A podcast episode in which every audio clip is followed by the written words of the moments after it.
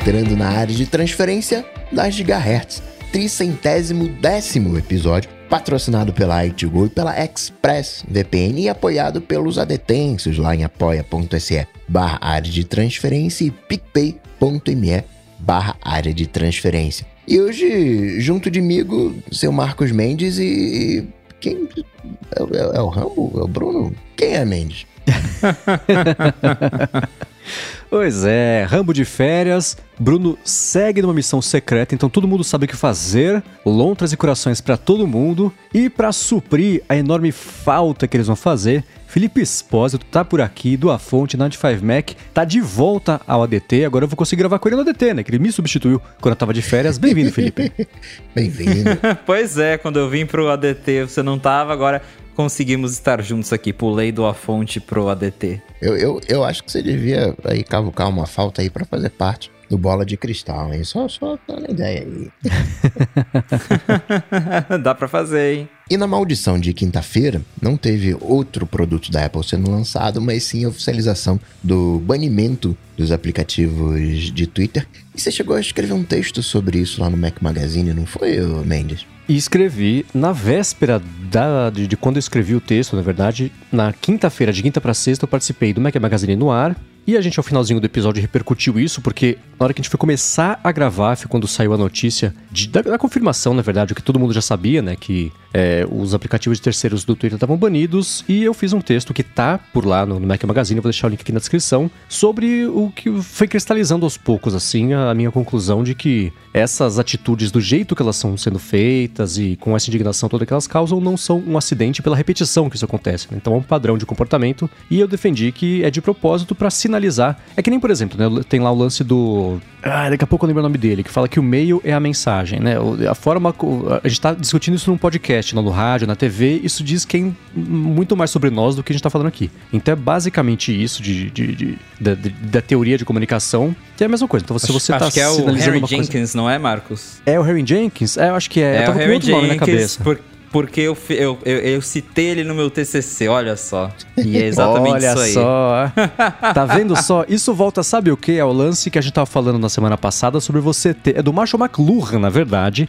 Mas o Harry Jenkins também estava é, é, envolvido verdade. nisso. McLuhan sobre também. você ter referências. É do Marshall McLuhan. De qualquer forma, tudo isso para dizer o quê, né? Que quando você se comporta de um jeito, de uma forma repetida, isso se torna um padrão, isso sinaliza quem você é e pra, com quem você quer falar, como você quer falar. E eu defendi que o que está acontecendo lá no Twitter é, no fim das contas, de propósito, né? Aquele lance de enfim, tá tudo lá, tá defendido lá. E isso eu não esperava a repercussão do tamanho que ela teve, da forma que, que o texto repercutiu e na parte dos comentários o pessoal, enfim, me agredindo e se agredindo Caramba. a respeito do assunto, né? O que foi uma coisa muito curiosa de, de observar. Me lembrou, sabe o que, cara? Quando lá no comecinho, quando eu comecei a escrever lá pro blog do iPhone, eu escrevi um texto que era sobre o, quando a Apple lançou o Apple Maps, o Apple Maps, né, que foi inteiro bichado, horrível, nada funcionava, tudo derretido, lembra aquelas coisas bem horrorosas? E aí tinha o lance do feedback. Eu publiquei uma matéria falando, olha, de fato, né? Que pena, mas ó, tem um feedback aqui, vamos mandar feedback, porque a Apple vai ter os pontos fora de Cupertino onde ela sabe que é mais crítico, onde ela tem que arrumar.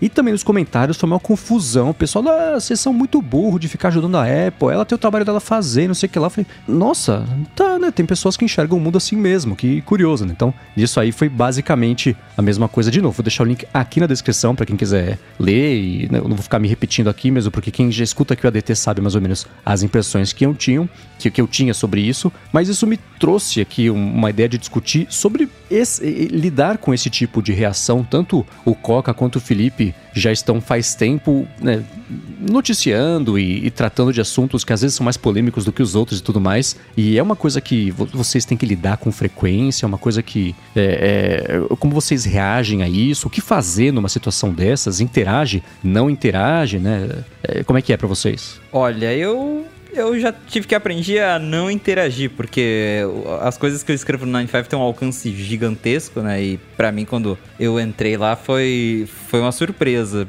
porque qualquer coisa que você publica imediatamente tem 50 pessoas respondendo no Twitter, mais 100 pessoas nos comentários, e aí se você for ler, você, você nunca mais escreve nada. Pode ser o que for, sempre vai ter alguém reclamando. Sempre vai ter alguém reclamando. E eu acho muito engraçado, porque tem o, o Reddit, é da, o Reddit da Apple, né? A comunidade da Apple lá não oficial. E de vez em quando umas matérias minhas repercutem lá. E é muito engraçado, porque eu sou sempre considerado o hater da Apple. Sendo que, né, eu, eu, eu gosto, tô aqui falando, escrevendo sobre Apple. Mas para muita gente eu sou hater, porque minhas matérias. Eu, eu, gosto de fazer umas matérias assim, mostrando que eu não, o que eu não gosto. Que, o, o que a gente acha legal tal, todo mundo já sabe. Eu vou lá e falo, não, isso aqui não tá legal. O pessoal mesmo falava muito, ah, esse aí fica falando da Apple, que o Stage Manager do iPad, que eu passei seis meses escrevendo matéria de que eu não achava legal a Apple ter excluído o Stage Manager dos iPads antigos, por fim a Apple foi lá e mudou isso. E aí todo mundo ficou falando, não, a Apple não precisa mudar isso, e agora, né? Então a gente que trabalha com, com isso tem que é só ignorar mesmo, sempre vai ter gente pra, pra criticar, mas tem vezes que eu fico muito curioso pra olhar os comentários, assim, falar, o que será que estão falando? Mas aí eu começo a falo, não, não, deixa pra lá, que senão eu vou entrar num, numa neura e vou querer responder todo mundo, e é, tem, que, tem que deixar pra lá mesmo, mas é, essa, essa galera, infelizmente, é, sempre vai ter gente assim, mas eu, eu comento muito isso, já falei no meu Twitter, é, eu, e principalmente com gente que fala que, ah, mas é, não tem que ficar. Tá, você fala muito mal, fica criticando, não sei o quê. Eu falo, pô, mas o meu papel aqui como, como jornalista que tô aqui cobrindo é, é esse. Eu, eu, não sou PR da Apple para ficar só é, repassando tudo que eles lançam do jeito bonitinho, com, com os adjetivos que eles usam. Não, eu tô aqui para olhar e falar, não, isso aqui eu gostei, isso aqui eu não achei legal. E é isso, a gente tem que, né? Quando é legal, a gente tem que falar que é legal. Quando não é legal, tem que falar que não é legal. Tem o, a figura do crítico, né? Tem a figura do comentarista, né? Crítico de cinema, comentarista de futebol. E é muito difícil da gente ser imparcial. Talvez seja fácil da gente identificar uma pessoa, digamos assim, fanática, né? Uma pessoa fanática é aquela pessoa que não consegue ver nenhuma coisa boa, né? E, ou não consegue ver nada de ruim, né? Quando tudo é, é 100%, a opinião daquela pessoa né?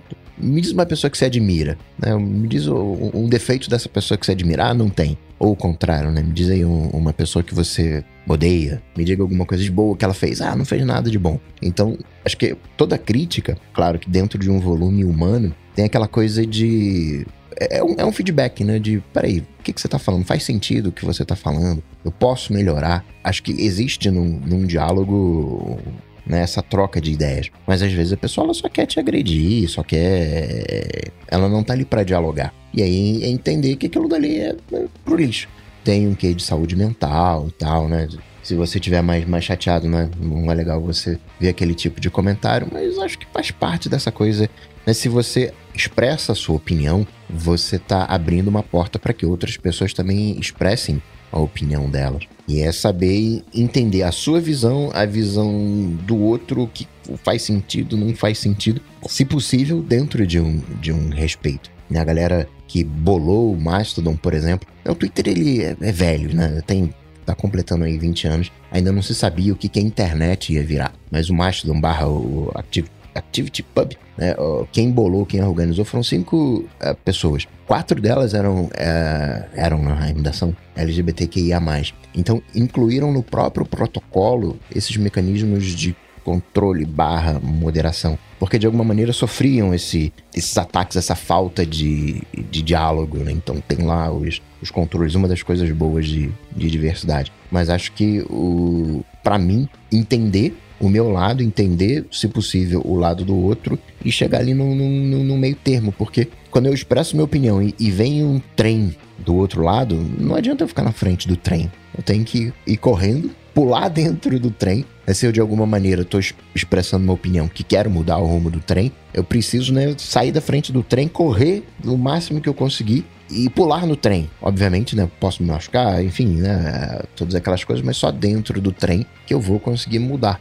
Né? Se eu ficar na frente do trem, vai ser puro, puro confronto, né? E, e não dá. Primeiro a gente precisa tá dentro desse, desse trem para conseguir mudar alguma coisa. É, eu tenho. A minha impressão é parecida, né? Eu, a primeira, primeira exposição com um alcance que já começou muito grande que eu tive foi lá, justamente no blog do iPhone, e tinha matérias que. E assim, né? Eu lembro que a primeira matéria que eu escrevi tinha termos em inglês, eu falava device, falava coisa assim, e também nos comentários, ah, que cara presunçoso, escreve em português, é dispositivo, não é device, não sei lá. É, isso foi importante naquele momento, beleza, né? Existem assim, existe o jeito de se expressar e existe o que a pessoa está se expressando. Essas coisas não podem ser levadas em consideração juntas, né? Às vezes a intenção da pessoa é boa, só que ela é, é baba de raiva para tudo e se expressa daquele jeito. Então, você aprende a separar isso um pouquinho, uma coisa ou outra. E também tem comentário, claro, né? Que nem nessa matéria que eu publiquei no, no, no, no Mac Magazine, um cara falando que eu tava com medo de ser preso junto com os outros brasileiros por causa dos Twitter flies, não sei o que. Você fala, velho, o mundo dessa pessoa deve ser uma coisa muito difícil, né? E, e tudo bem, né? Cada um, cada um.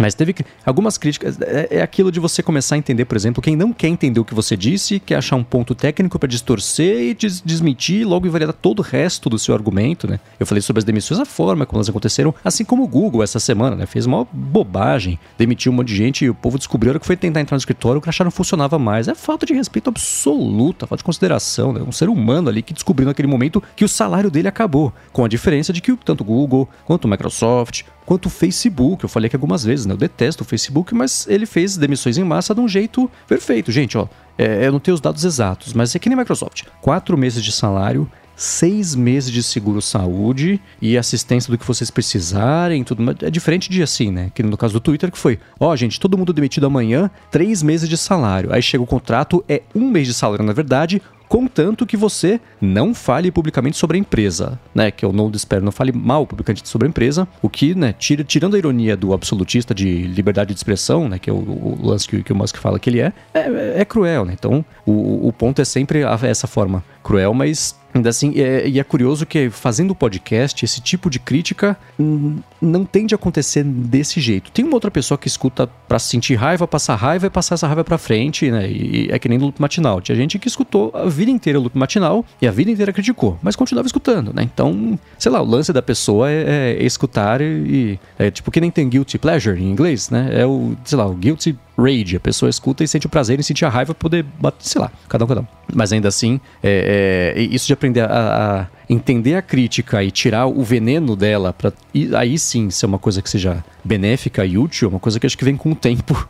Né? A gente, primeiro, no primeiro impacto disso, é, assusta, mas o, tempo vai passando, consegue aprender a navegar isso aí. O que eu vejo, por exemplo, no caso do Felipe, né, que você é, publica coisas que tem a ver aqui com o Brasil no Night 5 Mac, e sempre eu vejo você repercutir as críticas do tipo, ah, gente, que você tá, para de falar do Brasil, é americana, né? E aí você tenta, de um jeito educado como você é, falar, escuta, o mundo é maior do que o seu umbigo, né? É mais ou menos isso? Exatamente, e tem muito, toda vez é publicar, de repente, é, ah, essa história mesmo de que Apple tá sendo multada no Brasil por causa do carregador, cara, tem muita gente lá fora que fica interessada nisso, porque acho que é o primeiro país que, des, que decidiu multar a Apple por causa do do, do carregador ter sido retirado da caixa. Mas sempre tem um no comentário falando, ah, eu não quero saber de coisa do Brasil, né? Por que, que tá falando do Brasil? Fica falando que o Brasil fala, pô, a gente posta coisa do mundo inteiro, né? Tem notícia que coisas que acontecem na Europa, coisas que acontecem no Canadá.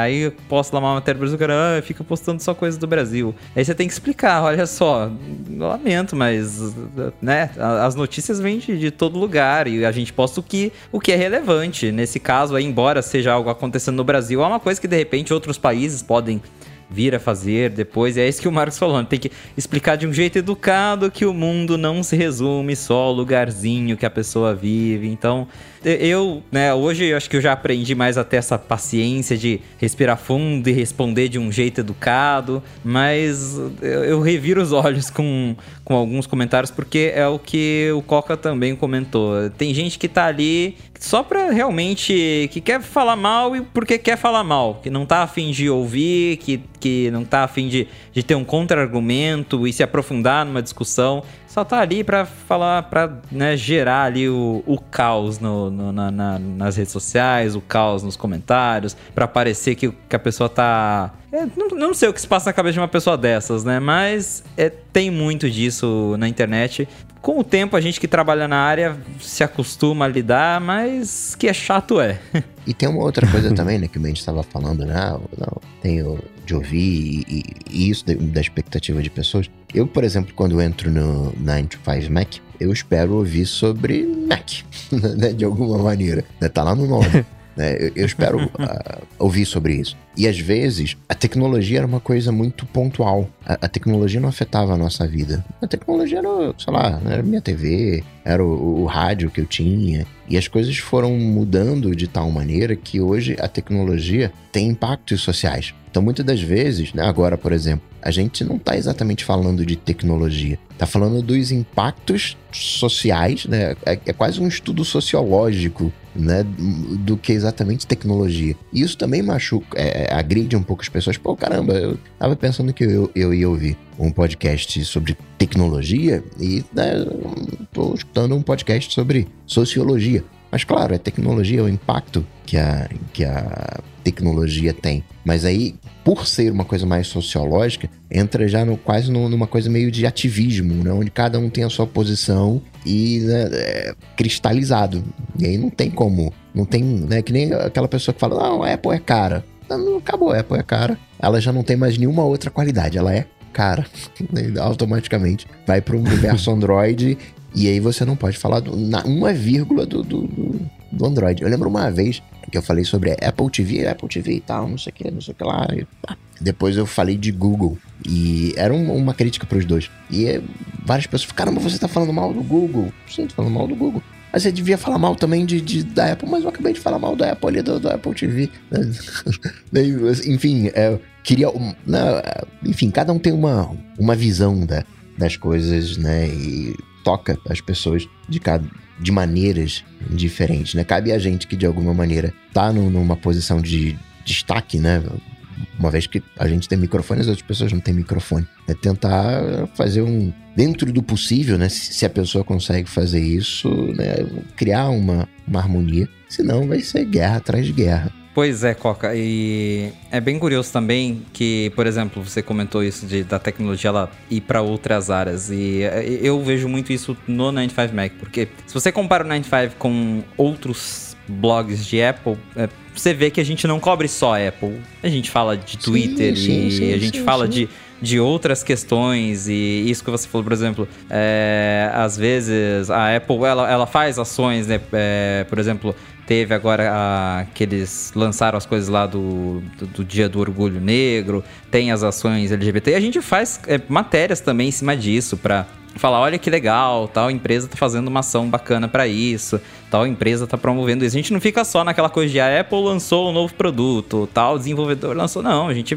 tenta trazer outras discussões também, sim, sim. trazer impactos. Eu lembro que teve uma, uma reportagem que, que saiu daqui do Brasil, acho que eu cobri pro 95 Mac, de que uma das empresas que uma das fornecedoras da Apple estava ligada com mineração ilegal aqui no Brasil. E aí eu fiz uma matéria no 95 já puxando, explicando o que, que acontece aqui no Brasil, a discussão que a gente tem de, de preservar a, a nossa mata e tudo mais.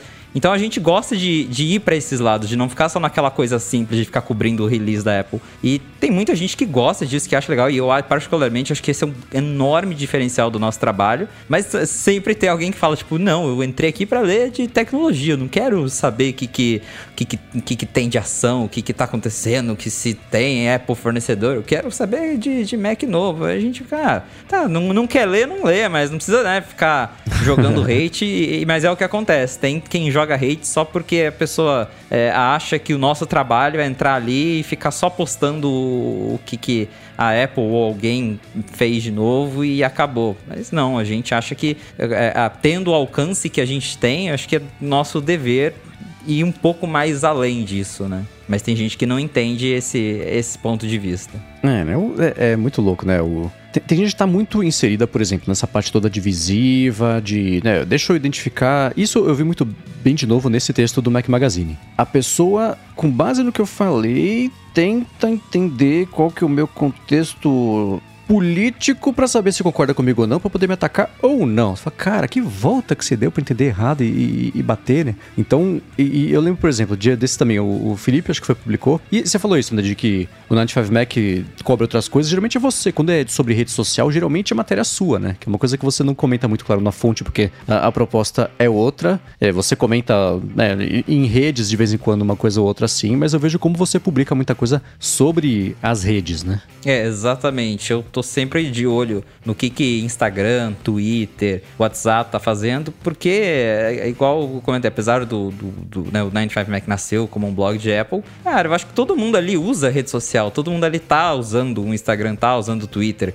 A, essa história do, do Twitter ter banido os apps de terceiros mesmo, quantos, quantas pessoas que lêem o 95Mac provavelmente usam Tweetbot, que usavam, né? Agora não tem mais. Então eu acho importantíssimo estar tá de olho nessas, nessas, áreas, nessas terceiras áreas, assim, né? Que fogem um pouco do, do, do contexto principal do site, que é e ainda é Apple, mas que tá, tá ao mesmo tempo inserido no, em tudo ali o que, é, o que os nossos leitores acompanham, né? Então não, não é só ficar de olho simplesmente, igual eu falei, no que a Apple tá lançando, mas tem muita coisa que é importante para as pessoas saberem. Elas têm que saber o que, que o Instagram tá fazendo, o que, que a Meta tá fazendo para coletar dado, o que, que a Meta tá mudando, o que, que a Meta vai lançar de atualização, o que, que o Elon Musk tá aprontando com, com o Twitter. Ah, é, toda essa história da API mesmo, que começou com os apps simplesmente parando de funcionar e, e eles, o Twitter só se manifestou depois que todo mundo ficou batendo. E aí, ó, os desenvolvedores estão reclamando, os apps não estão funcionando, vocês não vão responder, e daí sim eles foram lá e falaram, não, é, é isso, acabou, mas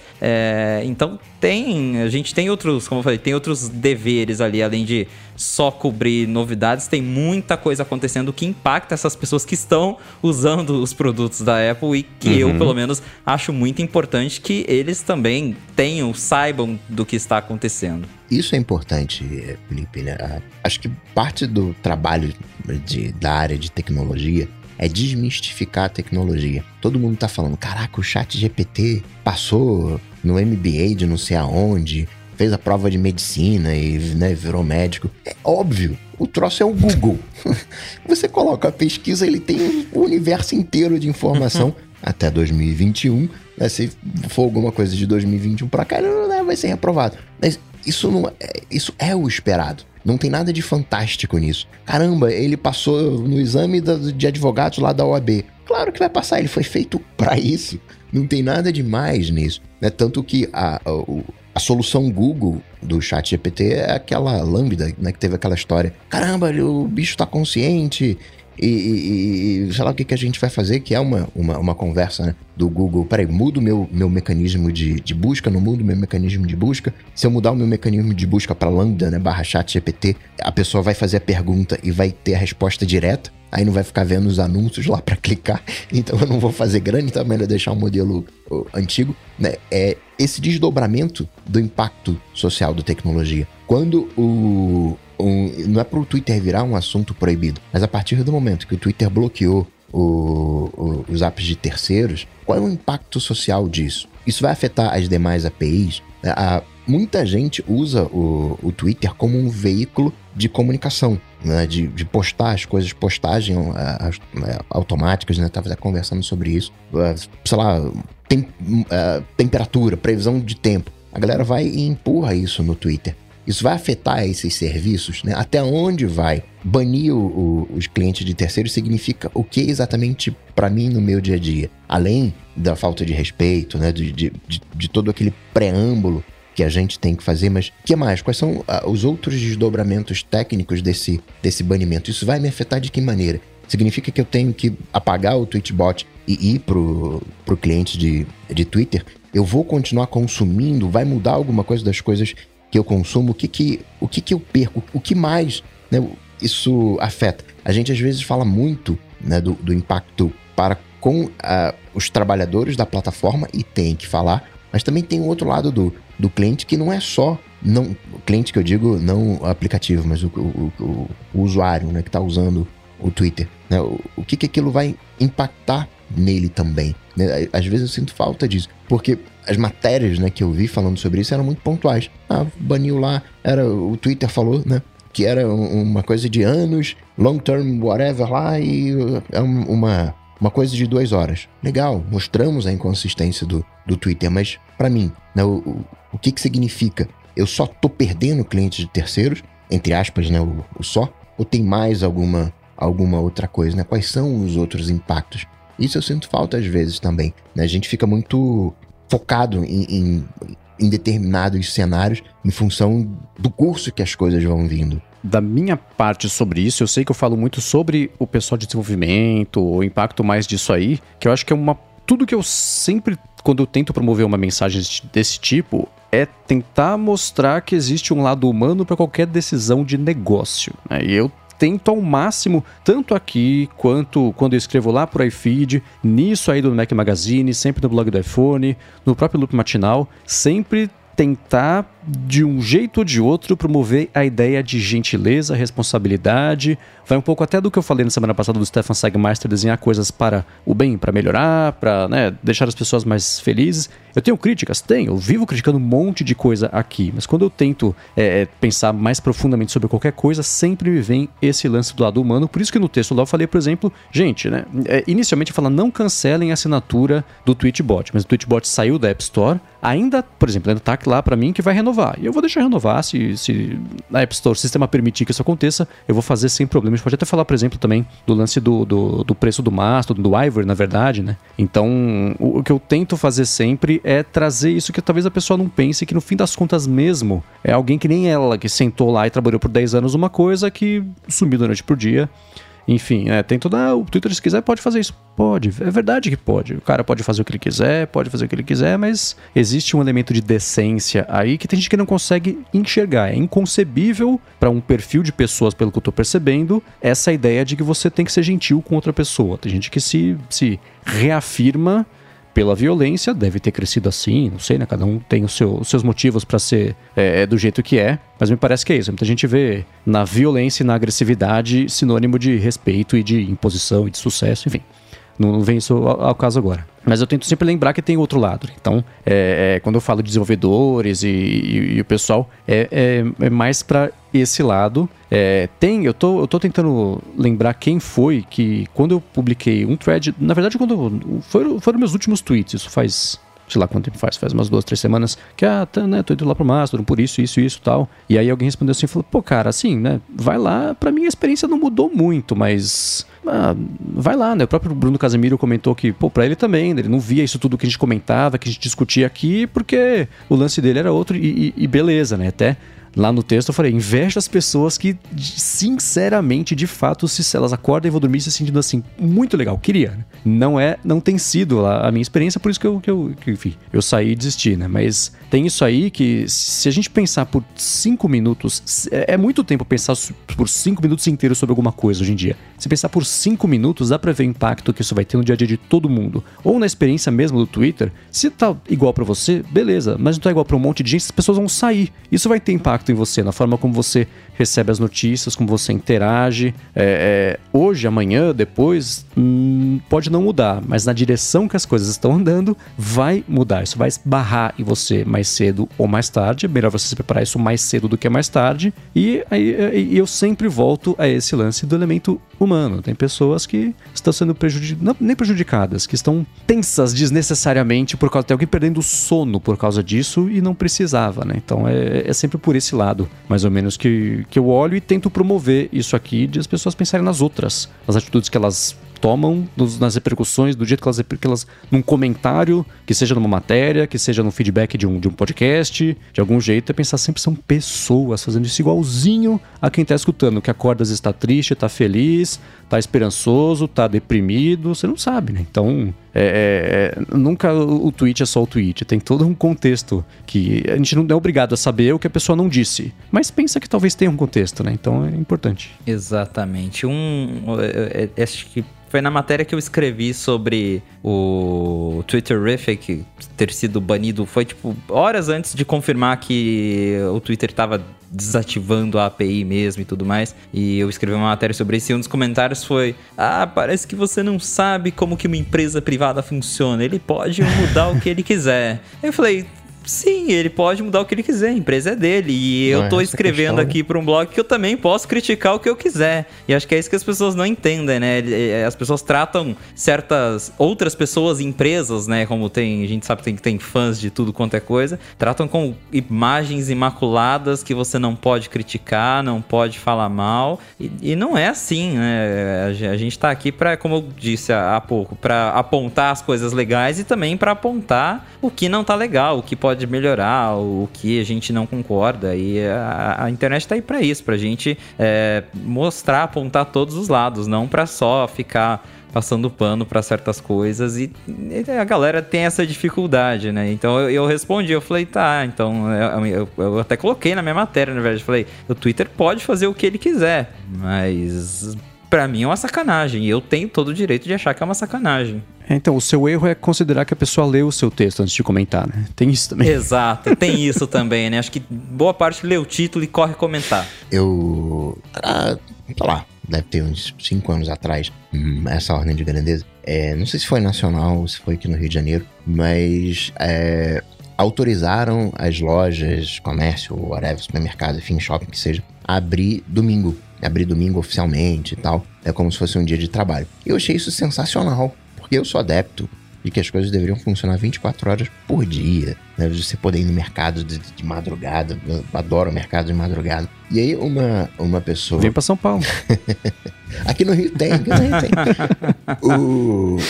E aí uma pessoa ligada a essa parte de... É... Não, isso aí é um, é, um, é um absurdo, porque legalizando transformava o domingo num dia de trabalho normal. Então a pessoa que trabalhava no domingo e ganhava, sei lá, hora extra, né, ganhava duas vezes, passa a ganhar como se fosse uma segunda-feira. Então, uhum. para mim é legal. E para ela também era legal. O problema dela era que a pessoa que trabalhava no domingo, em vez de ganhar uns 2x, ganhava 1x, ganhava menos. E, e, e, eu não tava pontuando isso. Pô, caramba, não, tem que ganhar, sei lá, 2x de madrugada, 3x, enfim. Né? Acho que são. Mas às vezes as pessoas querem a mesma coisa, mas não tem aquele. Peraí, me fala mais um pouco aí desse, desse teu lado para chegar naquele terreno comum, né? Porque eu falando que eu adoro as coisas 24 horas, parece que eu sou um explorador, que eu quero. Não, é, enfim, é, eu quero acesso, quero, quero, quero facilidade, mas né, sem fazer. Sem, sem um processo exploratório, sei lá como é que se chama, que era a questão que a, a lei estava abrindo uma, uma brecha. Então também sinto falta desse, desse diálogo, né? De, de, de me fala mais aí, né? Me, me, me, conta mais, como é que é? Qual o problema que você vê isso? O que, que, o que, que eu não estou enxergando na tua fala? E claro que a pessoa tem que falar, né? É, com fatos, né? E não achismos e, e gritaria ou, ou, qualquer coisa do tipo. Eu acredito que com essa história, né? De especificamente né, do, do cliente de Twitter, isso se já não tinha afetado, vai afetar diretamente a maneira como a gente está lidando com as redes sociais. Então eu quero saber como é que como é que tá o uso das redes sociais aqui do Mendes e do Felipe. Mas antes, tirar aqui um minuto do episódio para falar sobre a i2Go, que está patrocinando mais esse episódio do ADT. A i2Go é a marca número 1 um de acessórios para smartphones e só que no Brasil ela conta com mais de 20 mil pontos de venda e com mais de 15 milhões de produtos vendidos. Ela oferece uma variedade enorme de cabos, carregadores sem fio, veiculares e de parede, power bank, fone de ouvido, caixas de som e etc. Com garantia de até 3 anos e ela também tem um catálogo que está ficando cada vez maior de produtos para casa conectada, com câmeras inteligentes, tomadas, controle universal e diversos modelos de lâmpadas conectadas e por aí vai. Ela também tem o smartwatch Track Go com Alexa integrada e tem também a Smart Scale Fit, que é uma balança inteligente com mais de 13 funções de medida corporal. E para conhecer melhor todos os produtos e acessórios com desconto bem bacana ainda por cima, faz o seguinte: Acesse itgo.com.br e na hora de fechar a sua compra, coloca o cupom ADT20 para garantir um desconto de 20% nas compras acima de 150 reais. Mais uma vez, itgo.com.br, cupom ADT20 na hora de fechar a sua compra e muito obrigado a Itgo pelo patrocínio do ADT e pelo apoio a toda a Gigahertz. Valeu! Valeu, Itgo! Muito que bem. Tweetbot saiu de cena e não deu quatro dias, eu acho, entrou o Ivory oficialmente, né, o cliente Mastodon. Como é que tá o, o uso da rede de vocês? Vocês é, pararam de usar o, o, o Twitter? É, foram pro Mastodon? Como é que tá isso para vocês? Mas não só dos dois, eu tenho curiosidade de saber em geral o uso de redes sociais de vocês. A gente pode até começar pelas outras, para não ficar só focando no Twitter e Mastodon, porque eu tenho curiosidade de saber o resto. Eu sei que o Coca, por exemplo, o lance do Coca é mais Instagram, sempre foi, né? Então você não tá sendo tão afetado assim, acho, pelo fim dos apps de terceiros, né, Coca? Pro Twitter.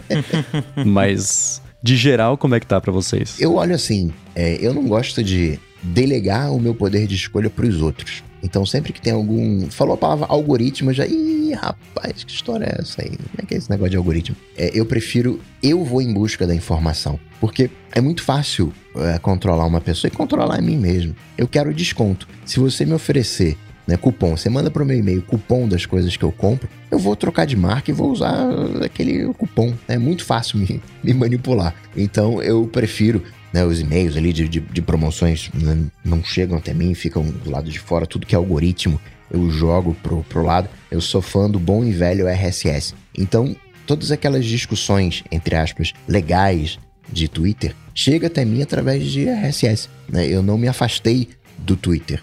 Cada rede tem um, um, um, um punch. Né? Eu acho o Instagram uma rede muito mais. Não é usuário a palavra. TikTok é legalzinho, né? Tem o uso de TikTok mas não tem aquela coisa de integração. Poderia tranquilamente trocar o, o, o TikTok pelo Instagram. A minha coisa ali é um, uma maneira de entrar em contato com as pessoas e fazer isso de, de, da maneira que seja mais agradável para mim e para as outras pessoas. Tem gente que gosta de Twitter, né? Que é aquela coisa de texto, né? O, o acho que o Instagram tem aquela coisa do, do foto bonita, né? Aquela coisa do luxúria, né? Tem aquela coisa de cada rede social tem um pecado capital. Tem aquelas fotos bonitas, bem produzidas, diferente do TikTok, né? Que é aquela coisa no geral de dancinha, mas tem muito conteúdo legal. Mas é um conteúdo que não é muito profundo, né? Não dá para você ser profundo tanto num tweet quanto num, num, num, num TikTok ali. Então, eu rede social para mim é muito mais um sinônimo de RSS para consumo de conteúdo e tem interação né? O Instagram, né? Tem lá as fotinhas bonitas, dá para fazer uns stories, dá para fazer umas perguntas, tem um retorno, né? Então eu gosto da maneira que o Instagram faz as coisas, né? Eu não conseguiria fazer isso num TikTok. Eu não poderia no TikTok lançar uma pergunta, eu não tenho as mesmas ferramentas de interação que eu tenho. Twitter não me dá isso, no TikTok não me dá isso. Facebook talvez me desse dentro de um grupo, de uma página, mas acho que o, o Instagram ele tem um lugar no coração do, da gente aqui, né? Dos, dos brasileiros. Eu elegi né, o, o, Instagram por causa disso, mas não, não, realmente não consumo Instagram. Uma rede que eu consumo talvez de conteúdo é o, o, o TikTok, aquele meu comumente falou guilty pleasure. eu não sei agora, né, mas o Twitter foi por muito tempo a minha rede social assim preferida. Eu adoro Twitter, tenho desde 2009 a minha conta lá e sempre foi a rede social que eu mais mais gostei, mais tive prazer de usar porque uh, o, o, Twitter para mim ele sempre foi muito muito real. Eu adoro Instagram. Tô olhando aqui o meu o meu screen time do iPhone e o meu Instagram tem muito mais tempo de uso do que o Twitter. Eu passo muito mais tempo no Instagram do que no Twitter. Mas Instagram é aquela coisa, é, é, é, é são aquelas aqueles momentos maquiados que eu também faço. Eu gosto de fazer isso. É, também é meu meu guilty pleasure. Vou tomar um café legal, posto no meu Instagram. Eu adoro. O Marcos me segue no Instagram, vê que eu, eu posto 500 stories. Eu, eu, eu vou viajar, eu posto um monte de stories, eu, eu gosto. Mas eu sei que é uma coisa maquiada e que muitas pessoas que eu sigo também interagem desse jeito. Não tem problema nenhum. Acho que até é o propósito do Instagram. É, é, é um lugar para você mostrar as coisas legais da sua vida e tá tudo bem. Mas o, o Twitter sempre, sempre me chamou a atenção, teve um lugar no meu coração, porque ali é um lugar que eu sinto que é onde as pessoas são elas mesmas, pro bem e pro mal. É, é, ali onde eu vejo pessoas desabafando, é ali onde eu vejo pessoas postando coisas legais, coisas. É, muitas vezes sem pensar, que às vezes é, é assim que. A, hoje eu uso mais o Twitter profissionalmente, mas quando eu não tinha muito essa preocupação, o Twitter era lugar que. Ah, veio isso na minha cabeça, vou twittar isso. E tweetava e postava, e enfim. Eu acho que o Twitter tinha muito esse imediatismo. Você diria, Felipe, uma pergunta aqui. Você chegou no Twitter em 2009. Você diria que as pessoas com as quais você interage no Twitter são pessoas que você interage desde 2009? Vou reformular. Você usa profissionalmente, pintaram novas pessoas, óbvio, natural. Mas o grosso das pessoas que você interage são aquelas de 2009 e talvez até pessoas que te descobriram mais recente, mas são pessoas que estão lá no Twitter desde 2009. Você diria que o, uh, o seu Twitter é um, entre aspas aqui, né? De usuários velhos de Twitter ou sei lá, usuários novos, né, mais recentes? O meu é de usuários velhos, viu?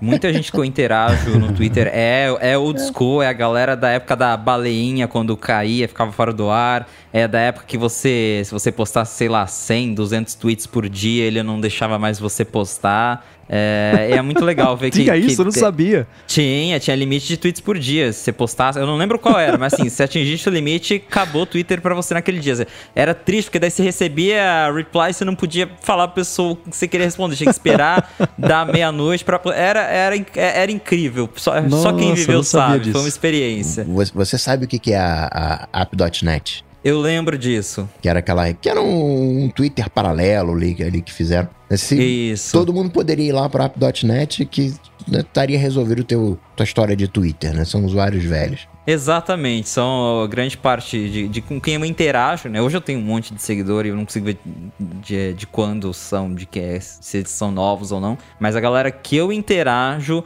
boa parte é bem old school de Twitter. E acho que todo mundo que, que eu converso também tem esse mesmo carinho pelo Twitter, acho que pelo tempo de uso, por ter visto o Twitter nascer, o Twitter evoluir, se tornar essa grande empresa, essa grande plataforma. Sou da época que o Twitter mal tinha app de iPhone, e que ele comprou. Eu até escrevi isso numa matéria do 95Mac, porque o, o app oficial de iOS do Twitter, Twitter não foi criado pelo Twitter. É. Eles compraram ele, é, eles compraram um app de terceiro, que daí eles é né, o mudaram o ícone. Do chamaram, é o tweet, isso. Então, assim, cara, o Twitter, né, eu vi tudo isso acontecer e também comentei que para mim é muito triste, é, como um fã de Twitter desde 2009, ver os rumos que a rede social tá tomando agora. Porque, de fato, o Twitter é minha, assim, minha rede favorita. É, do fundo do coração. e outra coisa que eu sinto, né? Você falou que, né, que uh, no Twitter as pessoas são autênticas, para bem e para mal. Eu não consigo usar um Instagram é, na cama, dormindo, né? Porque eu tenho que estar tá bonitinho para tirar foto, para aparecer. Posso usar no Stories se eu for fazer algo mais textual. Mas o Twitter ele é bom por causa disso, né? Ele é o, o, o formato bruto, né? Não tem outra, outra maneira de, mais raiz de você interagir do que por palavras. O podcast já tem mais detalhes, já tem uma entonação, né? já dá para perceber quando é uma brincadeira ou não. Mas ainda assim, né, tem um, não pode, você não pode fazer podcast sem que você acorda, que você não fica com aquela voz mais grossa. Na Twitter não, Twitter você pode usar o, o dia inteiro e você não, entre aspas, né, você não se delata, né, não é que nem o Be Real. Ih, caramba, o cara tá lá no banheiro, assim, né, ficou mais, mais ameno o processo. Exatamente, eu concordo. É, é, o que eu comentei, o Twitter ele é, é muito imediatista. A ideia vem na sua cabeça, você posta. E o legal é isso, porque você não precisa. É, é legal, às vezes é ruim, mas em geral eu acho legal que você não precisa se preocupar. É, com o processo, como você citou, né? Eh, você tá na cama, você não vai postar. Às vezes até vai, mas normalmente eu também eu não vou postar um stories todo acabado, acabei de acordar com aquela cara inchada. É... ou quando eu vou postar uma foto, eu olho e falo, não, vou pôr um filtro aqui, não tá legal essa foto, vou recortar, vou editar. Twitter não, você escreveu ali, a ideia veio, você escreveu, publicou e é isso, é o que tava na tua cabeça naquela hora. E é, é, é isso que eu, que eu gosto do, do, do Twitter. No, no Twitter eu tenho listas, né? Por exemplo, quando tem um tweet lá do, do área de transferência, eu tenho uma lista dedicada, porque ali eu vou e dou um retweet e tal, facilita os processos para mim. Mas boa parte dos usuários, né, que, cara, eu quero seguir esse cara, eu gero um feed RSS do Twitter dele, né? Ele, o canal que ele escolheu foi o, o Twitter, e jogo no meu leitor de RSS. Então, para mim, né, das coisas que, entre aspas, importam, vai estar no meu RSS. A, a pessoa parou de usar o Twitter. Bom, aí né, talvez vá para um blog, talvez vá para um Mastodon, mas vou continuar acompanhando via, via RSS. Old school é um problema, né? Me senti um Mendes agora, que é um velho. Old school é a solução, diria o Mendes. é, a minha relação também é, é, é, parecida, assim, né? O lance do Instagram. Eu nunca fiquei confortável em, na, em mostrar a minha fisionomia. Não sei se vai fazer sentido. Em aparecer, assim, eu tô no podcast, a gente tava transmitindo no YouTube agora, mas o YouTube é muito mais um resultado essência do podcast, um jeito de a gente fazer a gravação e interagir com o pessoal que tá aqui acompanhando ao vivo, por exemplo, do que qualquer outra coisa. Mas é diferente no Instagram. Você vê que minhas fotos no Instagram, foto minha mesmo no meu feed, tem aqui umas 3, 4, né? E, e assim, story, mesmo story, eu dificilmente apareço. E, e, eu não me sinto confortável em aparecer. Mesma coisa no YouTube, né? Tem gente que se sente, assim, a pessoa tem o canal porque ela quer chamar atenção para ela o, o assunto que ele escolheu é quase secundário e, tá, e não é uma crítica. Tem gente que está muito bem fazendo isso. O, o, o, chamado da pessoa é fazer uma coisa dessa e que bom que existe um canal que permita que isso aconteça, né? Pra mim, eu prefiro muito mais o podcast assim, né? Consumam o meu cérebro e não a mim, né? Não que as pessoas que escutam sejam zumbis, vocês entenderam, né? Vocês. Tá aqui o que eu acho, o que eu penso, o que eu sou nesse formato. Mais do que olhem para mim enquanto eu falo, olhem para mim.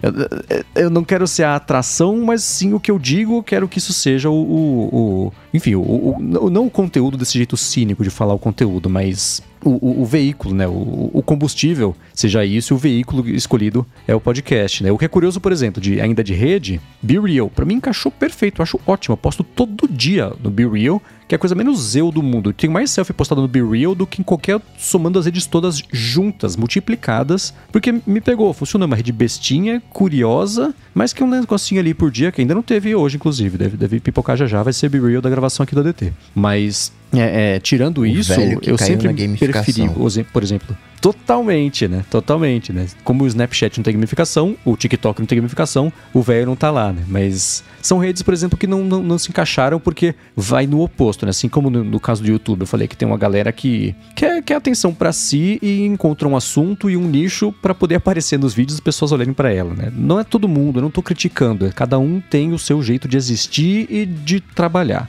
Mas no, no, tanto no Snapchat quanto especialmente no TikTok, eu vejo isso no, elevado a mil, assim, né? A pessoa fazendo de tudo num desespero para viralização que o conteúdo mesmo que eu vou consumir e no fim do dia, com sorte, ficar mais inteligente é muito mais escasso do que nas outras redes pro meu perfil de consumo de coisa na internet. Quem usa o TikTok seja feliz. Não é isso que eu tô dizendo, né? Mas o e, e, esse lance, né? Eu sempre investi muito, muito, muito. A minha única presença digital sempre foi o Twitter e a minha conclusão na terapia coletiva que a gente faz aqui semanalmente é que eu sempre fui uma pessoa que usa o Tweetbot, então no Ivory agora, especialmente porque as pessoas que publicavam as coisas mais relevantes para eu terminar o dia mais inteligente que eu comecei, já estão por lá também. Então essa transição foi fácil, a gente pode falar do Ivory daqui a pouquinho, mas a minha relação com as redes tem sido essa e um resultado inesperado desse lance toda, dessa confusão toda dos últimos meses, é que eu tenho passado mais tempo no Instagram, ainda é pouquinho, né? Eu tenho meu limite de 5 minutos por dia, tento sempre o limite do screen time mesmo. Então tento sempre respeitá-lo, se eu no meio de alguma coisa, aí eu, eu estendo o limite, mas eu, eu tô com, com, com o iPhone virado de costas aqui, que é o LED, para poder fazer o, o vídeo, então é, não tenho acesso agora ao screen time, mas eu tenho certeza sim, olhando esse, sei lá, hoje 10 minutos de Instagram e hum, pelo menos uma hora e pouquinho aí do, do, do Ivory versus a duas semanas, que seriam no máximo estourando 3 minutos de Instagram e o resto todo no Twitchbot. Dá para você fazer, Mendes, mas o tempo de tela ele é integrado com o Mac se você compartilhar. Você poderia consultar do iOS. Eu desliguei o do Mac. Ah, colocou. Uhum. Mas você tem um, um esquema de, de, monitoramento de tempo no Mac, né? Colocou uma solução profissional, um timing da vida. É, eu tenho, mas eu uso no iPhone. Eu uso é o Timery, que é um jeito muito mais eficiente de mexer no Toggle. O Toggle é o serviço, o Timery é o aplicativo que eu uso. É tipo o Twitter e o Tweetbot, né?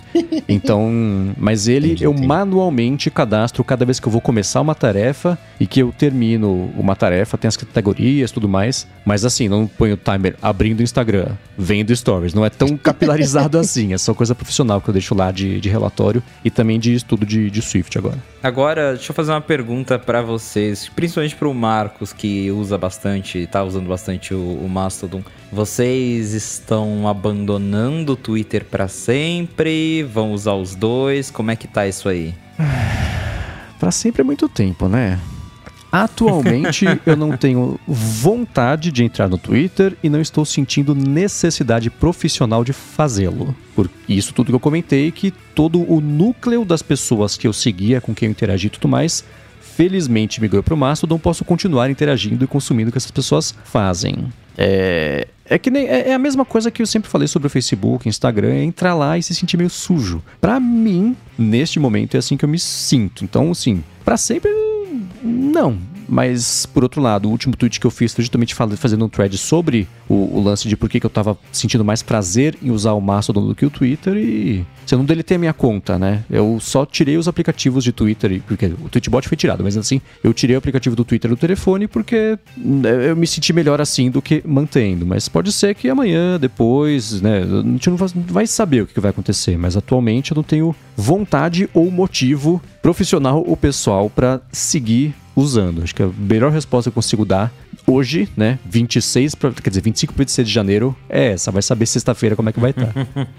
e vocês? Eu acho que encaixou para mim uh, o Instagram, na maneira que eu uso. Foi um, um local que eu consigo fazer, né, ter as interações que eu gostaria, tem o retorno que eu gostaria, né, que outros canais Imagina se eu lanço o. Eu quero ter um termômetro do que tá acontecendo. Quero ter um feedback. Manda e-mail para mim. Aí eu tô lascado, né? Porque o e-mail é muito. Né?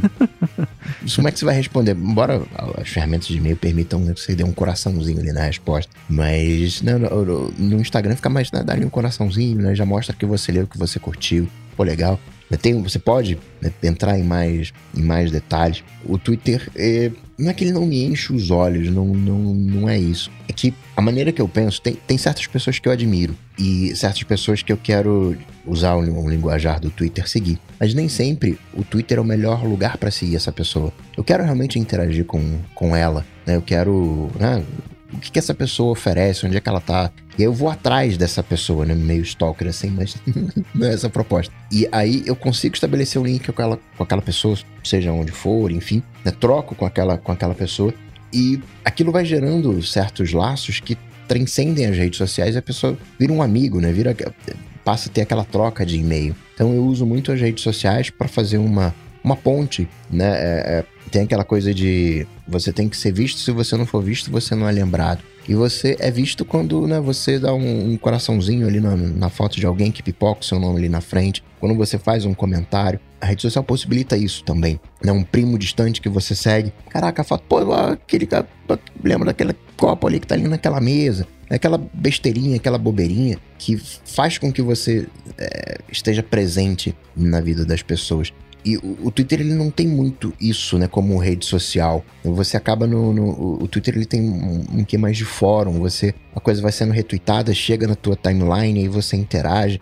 E às vezes você está interagindo com quem você é, não conhece. Né, acho que eu sou mais, né, mais reservado nesse, nesse aspecto, mais controlador, né? Eu quero ter um. Eu quero entender melhor ali. Então, a, a coisa que é realmente, digamos assim, aberta, meu e-mail é aberto, né, o meu Instagram é aberto, meu Twitter também é aberto, mas provavelmente quem me mandar uma DM, talvez eu não responda. Eu entrei no Twitter, tinha um no Twitter aplicativo, tinha trocentas mensagens lá de DM que por algum motivo não pipocaram no, no Tweetbot. Falei, caramba, aqui sou mal educado, mas não é que sou mal educado mesmo, vamos continuar mal educado. Continua sem responder. Fingi que não vi, não vi, hein?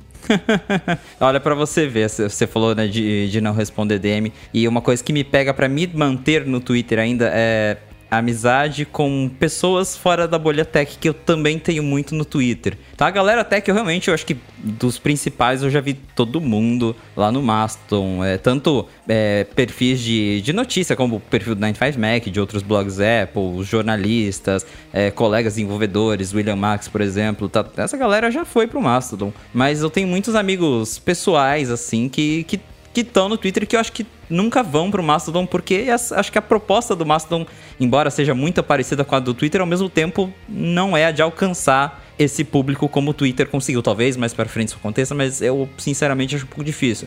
E voltando aí nessa história de DM, né? Eu, eu já sou o contrário, eu gosto muito de interagir com pessoas aleatórias. E um exemplo disso é, em 2019, um jornalista da Globo me, me seguiu no Twitter, aleatório.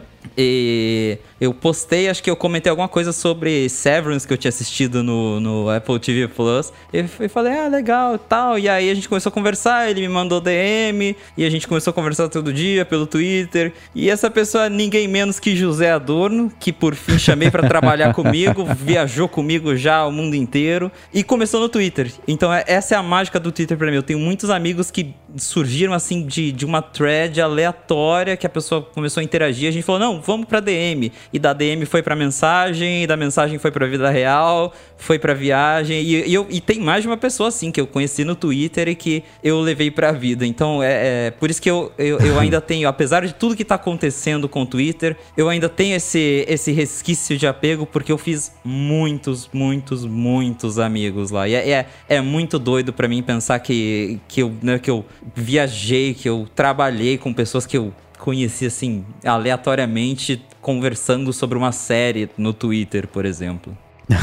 Ué, a própria. Isso a gente. Eu e o Rambo concluímos recentemente. A Gigahertz existe em parte por conta do Twitter, porque foi pelo Twitter que o Rambo vendo lá o tweet do Steve Thornton Smith que ele tinha fuçado no código do HomePod que tinha vazado, não tinha nada, o robô foi lá, achou o lance do iPhone 10, ele foi lá pro Loop Infinito para poder falar sobre isso. No dia da gravação do ADT, ele foi de convidado no ADT, a gente ficou amigo e, enfim, aí depois a, Gigahertz, no fim das contas, existe porque ficamos amigos nessa história que o Twitter foi o veículo, não, não o combustível, mas nesse caso o veículo para poder é, a gente conhecer e ficar amigo. Então, no fim, também a Gigahertz existe por conta disso, né? E é curioso ouvir o Felipe falar e a, a sensação é parecida, né? Parece um fim de relacionamento, né? Não, poxa, a gente viveu tanta coisa legal e né, faz parte da história, a gente se conhece. Mas é, né? A gente tem a, a, essa relação emocional com as marcas, que é o grande truque das marcas, e, e isso bate na gente do mesmo jeito que bate com, com uma pessoa, né? Eu costumo brincar o seguinte. Exatamente. Brincar dizendo o seguinte: se eu tenho o arroba da pessoa,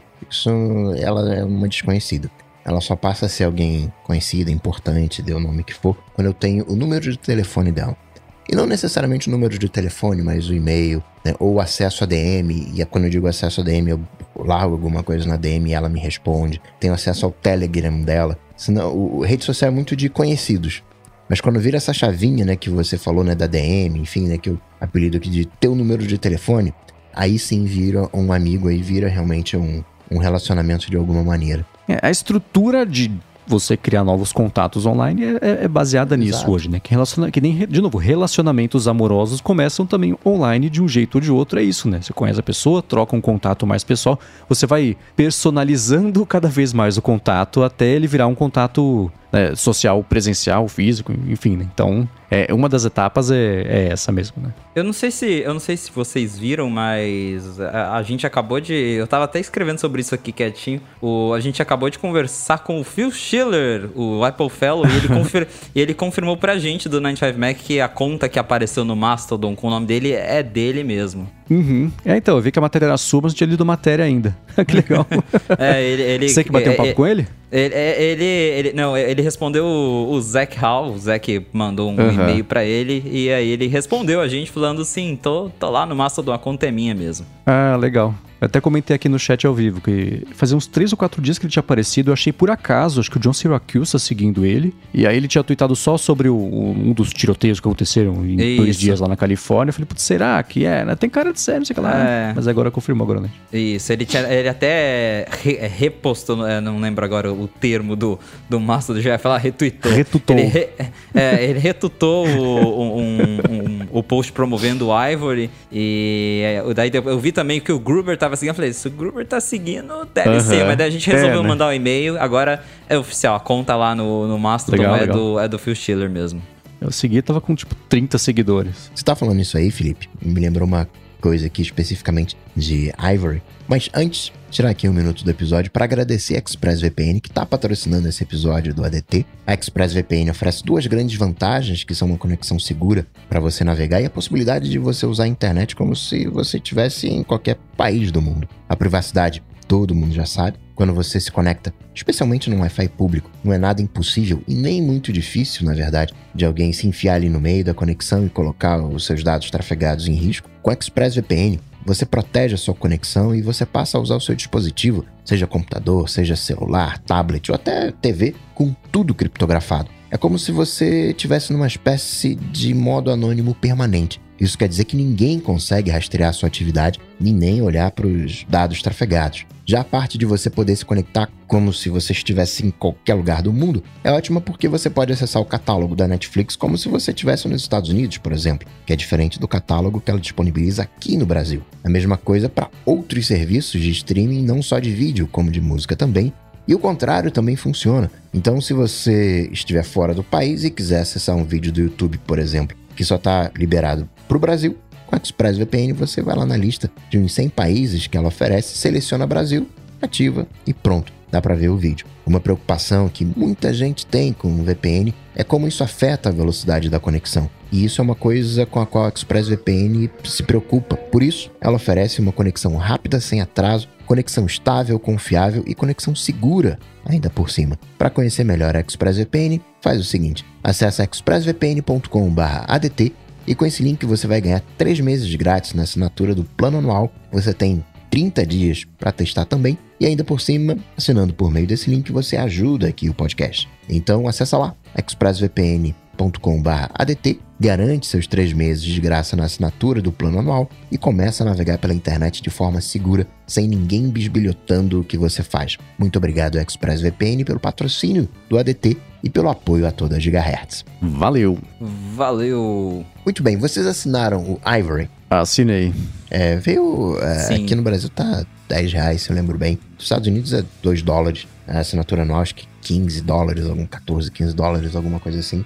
Mas né, vocês estão ali apoiando o cliente é, da rede Mastodon, mas vocês apoiam a rede Mastodon. Vocês já jogaram um cascalhinho ali no, no Patreon do Mastodon? Do Mastodon.social? Não, no Patreon, o- a rede em si, assim como o Twitter é, é do Elon Musk, né? Ele pode fazer o que ele quiser. Mas o Mastodon né, tem diversas instâncias, mas tem o, entre aspas, oficial, né? O, o que rege o Mastodon. Tem gente que não concorda com aquilo, cria lá uns forks, tem, tem variantes no, no Mastodon. Mas você tem o oficial, que tem duas instâncias, duas, três instâncias. É o mastodon.social, mastodon.online e o John, é, join, johnmastodon.org. John Mastodon.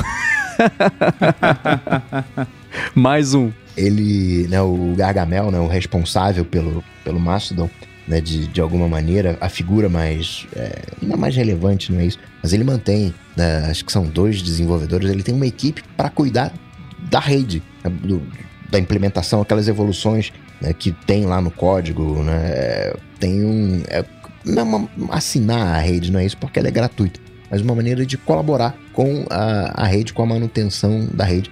É o patreon.com/barra mastodon. Pô, bacana, não sabia.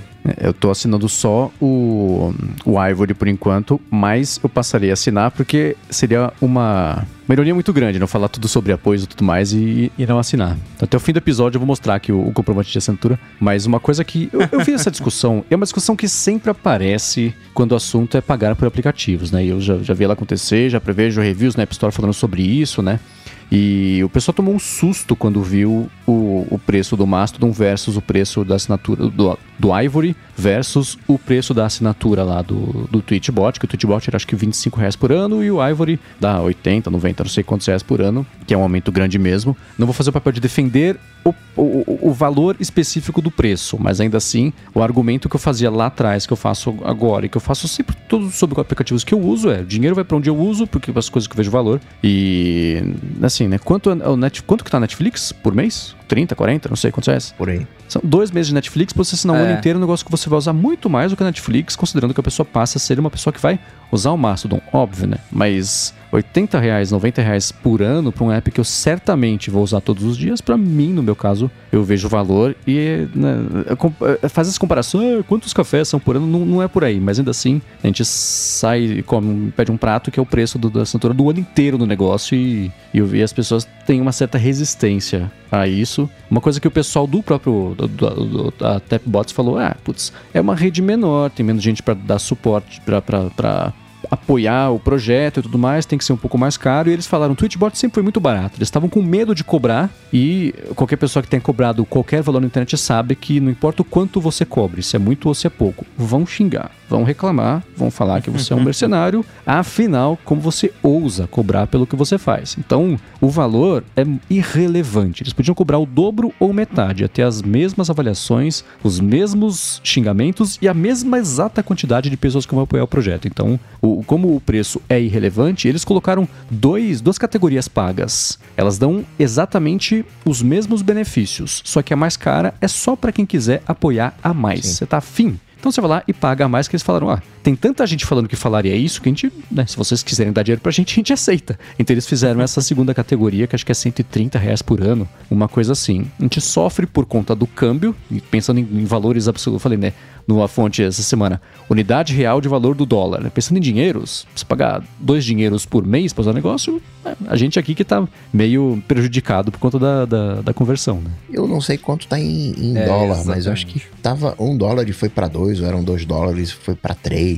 Em dólar foi um aumento marginal.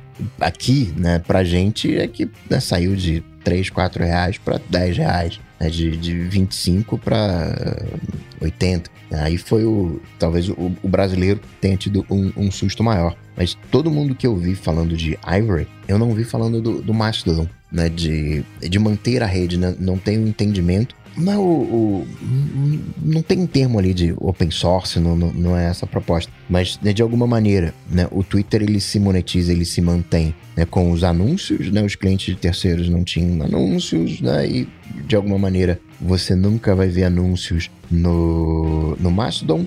Você poderia ter anúncios né, para manter, né, de repente, um, ah, vou ter anúncios aqui no Twitchbot para manter no Twitchbot no Ivory, mas eles não têm anúncio, né? Tem o, a, a assinatura, mas existe um, um Patreon para manutenção da, da rede. É bem curioso isso realmente, porque o, o Mastodon é uma plataforma aberta, mas é aquela coisa, né? Uma hora a, a, conta a conta chega, por mais que seja aberta e tudo mais. A gente vê o caso do Telegram. O Telegram por muitos anos é, se vangloriava disso, né? Não, o Telegram é grátis, criado, é, todo mundo pode usar, a gente não vai cobrar e não sei o que. E tá aí, Telegram Premium, né? Continua sendo grátis, continua tendo as mesmas coisas, mas chegou uma hora que a conta veio, tem servidor para pagar, tem custo para pagar e eles tiveram que inventar um jeito de ganhar dinheiro. Telegram não tem propaganda, então o jeito foi criar uma assinatura com mais recursos. É, então realmente é bem curioso isso de, de ver o Mastodon, claro, né? Não que tá começando, o Mastodon já é antigo, mas agora acho que tá ganhando uma tração maior. Então, é realmente acho que no futuro eles vão ter que talvez pensar em algum jeito de, de monetizar de fato a, a, a plataforma, né? Bom, enquanto isso não acontece, acabei de virar um apoiador no Patreon do Mastodon. Fiz aqui o plano anual. Então, essa parte está resolvida. Já fiz minha parte aqui para tentar falir. ajudar com os meus parcos reais aqui, alguma coisa a, a pingar lá para eles todo mês. Boa. Agora, vocês estão usando o Ivory? O Coca, o, o Felipe eu sei que tá, né? Pergunta retórica, mas se você, Coca, tô, mexeu nisso já ou... Tô aqui com o, o Ivory, tá? Eu tava usando né, o, o Tut, Tut. O, o Mastodon também tá aqui instalado e também tá instalado o Ivory. E agora eu tô brincando com o Ivory, tô usando o, o Ivory. É, eu tô usando o Ivory desde o beta, porque eu, eu, eu fui chamado para testar o beta e tá sendo bem legal. Mas e aí, Coca, o que, que você tá achando? Eu me dou muito bem com o jeito tutbot das coisas, né? Para mim faz faz sentido aquela organização. E você pega outro. É engraçado isso, né? Porque você pega os outros clientes de Twitter. Não sei, não. não, não, não o jeito que o, que o Paul conseguiu fazer as coisas no Tweetbot né, funcionou ali para mim, né? Das listas, né, da, das possibilidades que ele tem, na maneira como. Talvez seja hábito, mas aquela coisa de você né, joga para um lado, aí você vê as respostas, você vê a sequência. No, às vezes no, no, no cliente de Twitter, na oficial, toda a tela fica tomada por um tweet, porque tem a resposta ali. E já no, no, no Tweetbot, eu não quero ver isso tudo, ocupa muita tela, tem, é, é menorzinha a visualização e você entra nos detalhes para ver a continuação, que já mostra. Para alguns isso vai ser vantagem, para outros vai ser desvantagem, mas eu gosto do, do jeito do Tweetbot. Ainda tem muita coisa para fazer no, no Ivory, né? Ainda tem ali uns, uns, uns ajustezinhos, né? Coisas que eles estão cientes, estão vão colocar, vão, vão fazer, mas... Acabou de lançar, sim, né? Sim, na pressa, né? Tudo acelerado. É, é, me lembra, a, acho que foi a versão para para Mac, a primeira versão para Mac do Twitchbot, que foi um port da versão para iPad, que era o mesmo jeitão, depois que eles foram é, ou foi o contrário, alguma, alguma coisa assim. E, né, e, no primeiro momento eu senti isso, né? É, você entrava no Ivory, tinha lá os tweets ainda, tinha coisa de tweetbot, foram né, refazendo. Então encaixa muito, muito bem para mim Acho que tiram um overhead. Eu tô muito curioso para ver os números do Mastodon de crescimento agora com o Ivory, porque a gente vai ter uma noção do tamanho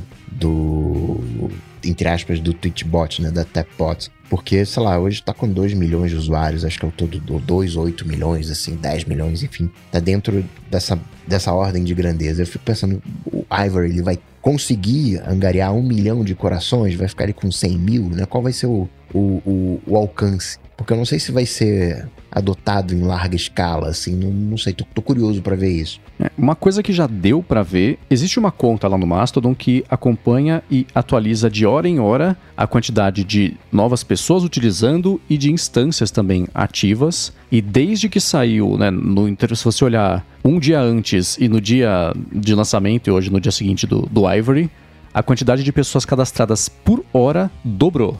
Né? É pouco ainda, ele estava assim, tava, sei lá, 600, 700, mil pessoas, mas chegou a 1.200, 1.300 pessoas e no agregado bateu 18 mil pessoas em 24 horas, ou 17, uma coisa assim, já caiu de novo, né? Dia e noite também tem essa variação, né? Mas é, assim que sair o Ivory, nesse gráfico, vou deixar o link na descrição aqui para quem quiser começar a acompanhar essa conta. Enfim, eu deixo já o tweet de, do dia do tweet, a publicação de quando saiu o, o, o Ivory. Ele fez uma diferença pouca mas fez. Tem que considerar que existia uma demanda represada e curiosidade pelo Ivory, né? Porque muita gente queria entrar no beta e não conseguia. Foi um dos betas mais concorridos que eu já vi. Eles abriam milhares de vagas, se esgotavam em 15, 20 segundos, era um absurdo.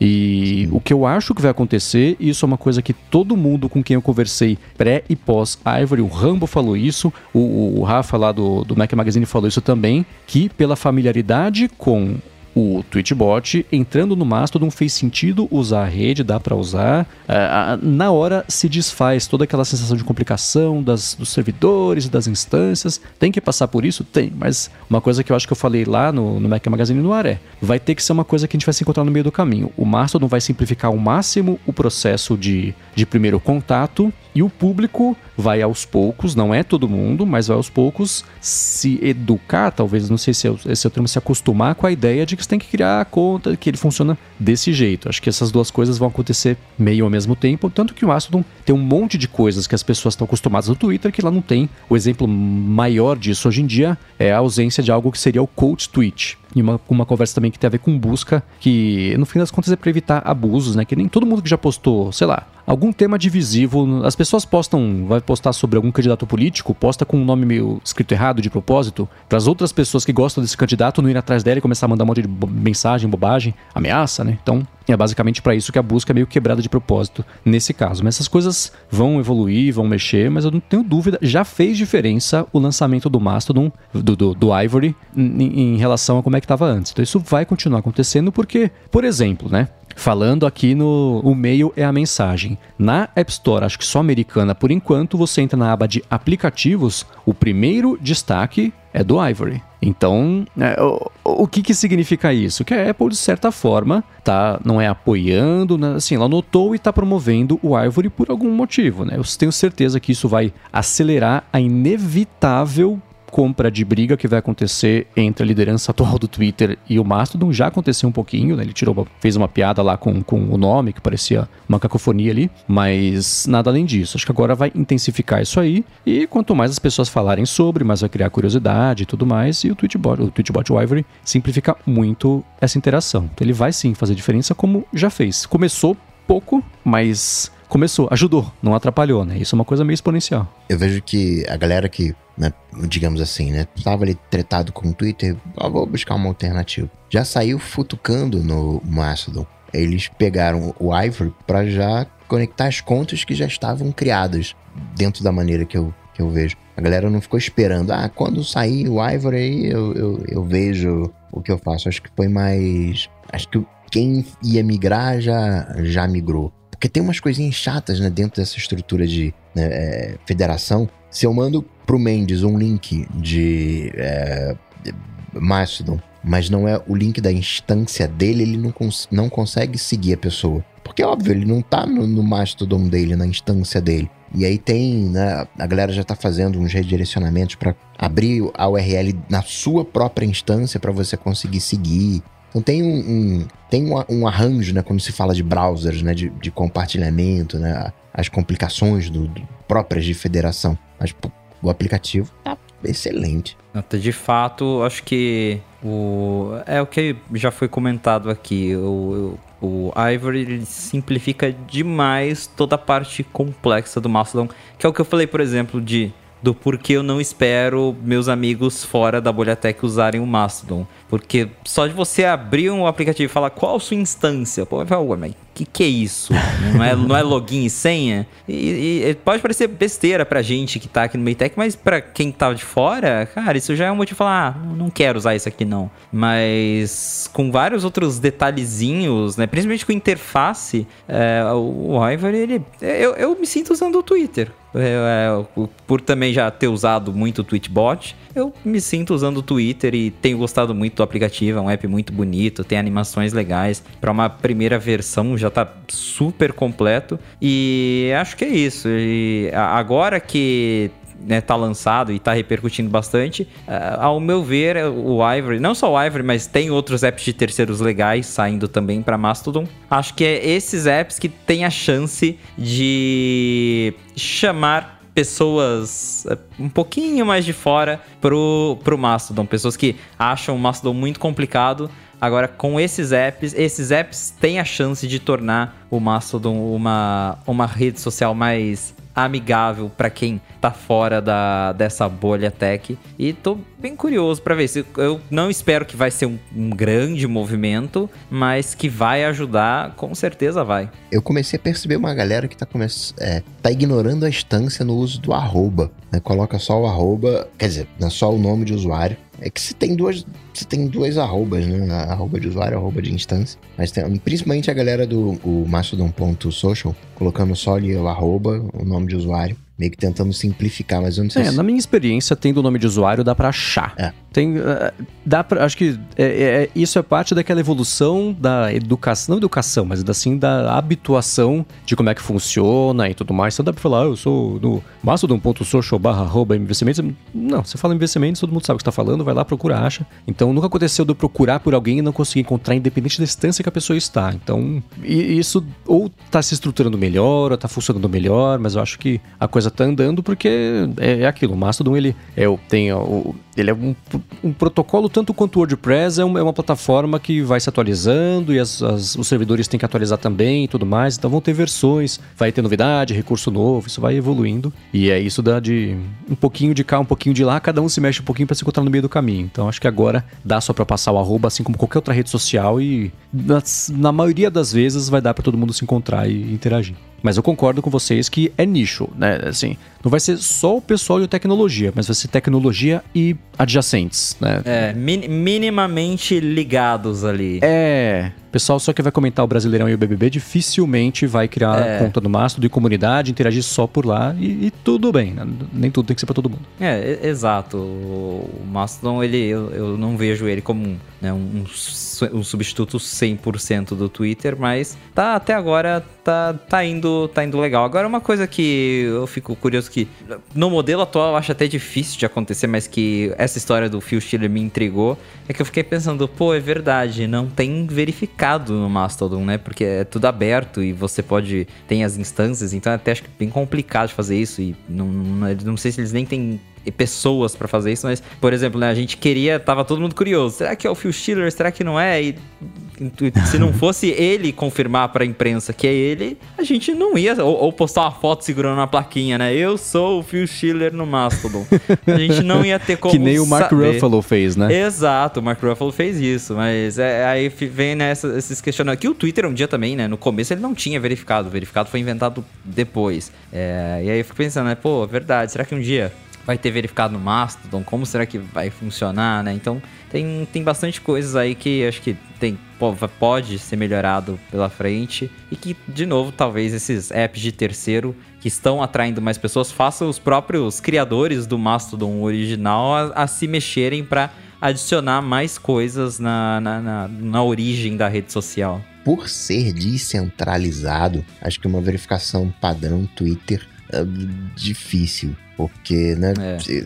Acho que vai ser a verificação que já tem hoje, que você não verifica. Você verifica que os dados que estão ali, que você tem é, autoridade em relação ao que você fala. Ah, lá você é 95Mac, beleza, coloca aí um negocinho aí no, no, no DNS, lá no servidor do 95Mac, que aí eu sim sei que você mexe. Você consegue alterar coisas do 95Mac, então legal, eu vou te aceitar aqui como 95Mac mas uma entidade, é, entidade, mas né, é, verificadora, não sei se teria sentido em tantas instâncias numa estrutura descentralizada. É, o problema é que isso limita a confiança que as empresas vão ter para entrar lá, porque você acaba caindo no mesmo problema do Twitter, de marcas imitando. Né? A pessoa comprava lá o Twitter, Blue imitou a Lockheed Martin lá, imitou a Illy também. Então, isso vai ser uma coisa que eles vão ter que resolver em algum momento, né? especialmente para marcas e empresas é, anunciantes nesse momento. Não que eles não estão indo por aí, mas a conta vai chegar alguma hora para que isso se torne mais sustentável do que pedir uma graninha para todo mundo uma vez por mês ou no plano anual com um pouquinho de desconto. Isso, por mais que seja é muito mais uma sinalização da intenção que a gente tem de tentar fazer o que der para ajudar o negócio a dar certo, mas Patreon, eu nunca vi Patreon sustentar um negócio por muitos anos, né? É uma coisa. Era um, um, um, um remédio. Você tem que curar a doença, que é você se tornar financeiramente sustentável pelo mercado em si. Então, é, é, eu acho que isso anda meio de mão dada. Você ter a confiança das empresas e que é de onde vem de fato o dinheiro, porque assim, só o Wikipedia até hoje funciona com base unicamente na, nas pessoas ela vive esmolando gente, pelo amor de Deus. Vocês entram aqui todo dia, dá um troco, né? E, e as pessoas não dão. então é um problema. A gente falou de Twitter e tal, nome de usuário, Mastodon. E como é que fica o hashtag AlôADT? Neste momento, sem dar detalhes, os contatos para envio de perguntas, feedbacks, dúvidas e comentários sobre os podcasts continuam lá no Twitter. Então, existe. O pessoal está usando já o hashtag AlôADT no Mastodon. Vi que o Paulo Branco usou, Anderson Silva, usou também, o Caio usou faz um tempão, o César lá atrás falou também, ah, falaram tanto que fiz a conta aqui. Estamos de olho em todos eles, mas estamos centralizando por enquanto no Twitter. E o que eu posso dizer, sem dar detalhes pro Rambo não ficar bravo comigo enquanto eu estar de férias, é que a gente vai, vai ter um negócio aí mais pra frente, uma, uma mudança. Mas enquanto isso não acontece, tá no Twitter. E foi isso que fez o Gustavo Faria, e ele pergunta sobre, nessa história aí de bloqueio, de banimento de aplicativos de terceiros, como é que fica o login com o Twitter? É quão seguro é conceder o acesso ali a, a determinados serviços através de um, um login com? É periga do, do Twitter acabar com um login com? Hum, eu acho que não, porque neste caso é muito benefício para o Twitter saber os sites que as pessoas estão usando, quanto tempo elas passam, as informações que trafegam por lá. Mesma coisa que o login com o Facebook. Exato. Por isso que eu vou dizer que, assim como o login com o Facebook é uma péssima ideia, login com o Twitter é uma péssima ideia, o login com o Google é uma péssima ideia, login com a Apple é uma péssima ideia se você não esconder os seus dados, porque tem lá a opção de fazer isso. Login tem que ser uma coisa única. Quanto mais você dificultar o mercado para te rastrear nos amiguinhos, melhor. Então eu acho é. que pro Twitter é benéfico ele manter isso aí, porque ele consegue coletar esses dados, mas a integração de terceiros com o Twitter de fora para dentro, nesse bando de aplicativo, de, de, não de aplicativo, isso a gente falou, mas de serviço, né? Coloca seu login aqui do Twitter para ver, analisar, blá, blá, blá. aí já não sei. Isso tá é, perigando, mas o, o é, contrário acho que não. Pode ser que, que acabe, mas é sempre importante ressaltar: o Twitter não tá desligando, já desligou, não desligou a API. Eles impediram apps de. É, eles até especificam isso lá nos termos de desenvolvedor. É, você não pode usar a API do Twitter para criar aplicativos que repliquem a função do Twitter, ou seja, clientes uhum. de terceiros. Então, no, neste, neste momento, o que foi banido é isso. Apps de terceiros. A API continua lá para esses usos de login, é, enfim, outras informações. É realmente, neste momento, só afeta os, as, os clientes mesmo de, de, terceiros. E eu tô com o Marcos. Eu não acho que eles vão mudar isso justamente porque para eles é benéfico ter gente enfiando coisas de Twitter em site, em login, para justamente rastrear, coletar informações. Ainda mais agora que o Musk tá doido para enfiar mais anúncios no Twitter e ganhar dinheiro desesperadamente, é, é, faz sentido que eles continuem mantendo a API para outras coisas. Isso serve de base para a pergunta do Lucas Moraes, que quer saber quão seguro é conceder acesso a aplicativos ao meu iCloud, mesmo usando uma senha específica para apps. quais dados do meu iCloud o desenvolvedor tem acesso. Ele teve que fazer isso para conceder acesso ao calendário para usar no Calendly. Ah, minha impressão, com base em tudo que eu escuto a Apple falar, então considere a fonte, mas também que eu escuto pessoas muito bem informadas na parte de desenvolvimento falar, é que a Apple faz o esforço para compartilhar dados da forma responsável e segura. Então eu acho que o risco é menor do que seriam de outras plataformas que não falam, não se preocupam tanto com isso. O risco sempre existe porque você pode ter pessoas mal intencionadas que passaram muito tempo pensando no jeito de burlar uma, um recurso de segurança que tem sido implementado no sistema. Mas de base, né, o Calendly, por exemplo, empresas que são grandes, não tão grandes quanto a Meta, mas grandes e que, né, não estejam envolvidas aí frequentemente com, com escândalos, coisas assim, eu não vejo problema não. Acho que tem muita gente lá dentro da Apple pensando em como proteger, muita gente fora também tentando achar um jeito de burlar, mas esse não sendo, sei lá, uma empresa russa que você nunca ouviu falar que está prometendo uma coisa que parecia ser impossível, se você conectar só seu iCloud aqui, aí não, né? Mas de resto, acho que no dia a dia, tomando os cuidados que todo mundo que está escutando o ADT até agora, né? A gente sabe que essas pessoas tomam, aí não tem problema não. Aliás, tem algum jeito de, de verificar se que coisas estão conectadas à sua conta da iCloud? Eu acho, eu acho que tem no, no, no, site da Apple você consegue tem que ser, acho que tem que ser por aquele site do Apple ID Apple ID lá se eu não me engano te, isso se eu não me engano lá ele tem tipo um histórico que mostra tipo olha esses aplicativos esses sites são os que estão ou que você autorizou com o seu ID Apple. E aí tem uma lista lá eu acho que dá para fazer sim mas não direto pelo iOS tem que ser pelo site. Então eu tô aqui no site no Apple ID é, .apple.com, eu não achei isso. Tem aqueles senhas específicas, onde você cria a, a senha específica e você não determina o que ele tem acesso. Ele tem acesso a tudo. Por exemplo, eu criei uma senha aqui, vai acessar meu e-mail, vai acessar o meu é, calendário, vai acessar os meus contatos. É um, ele faz um acesso ao a nuvem da Apple. Tem aquele iniciar sessão com Apple, que é diferente. Aí nesse iniciar sessão com Apple, aí você tem basicamente os, os aplicativos. Mas aí é outra coisa, aí é o login com. Ah, então é isso. Mas quando você uhum, faz uma é, Então só dá pra ver se, se usa o Signing with Apple, né? Isso. Hum. E aí, quando você usa a nuvem, essa é um, uma das vantagens de você ter criptografia de ponta a ponta. Já tiveram histórias de, tanto no iCloud quanto no Google, em, em várias nuvens, da pessoa receber dados de outros. É, baixa lá as fotos e vai ver essa foto aqui não é minha, essa foto é de outras pessoas. É, é o risco intrínseco de nuvem. Quando você tem criptografia ponta a ponta, né, pelo menos vai vir a foto da outra pessoa, mas vem criptografado, você nem vai saber ali o, o que está acontecendo. Então tem, tem riscos. No caso aqui específico, o Calendly, ele está acessando tudo, né?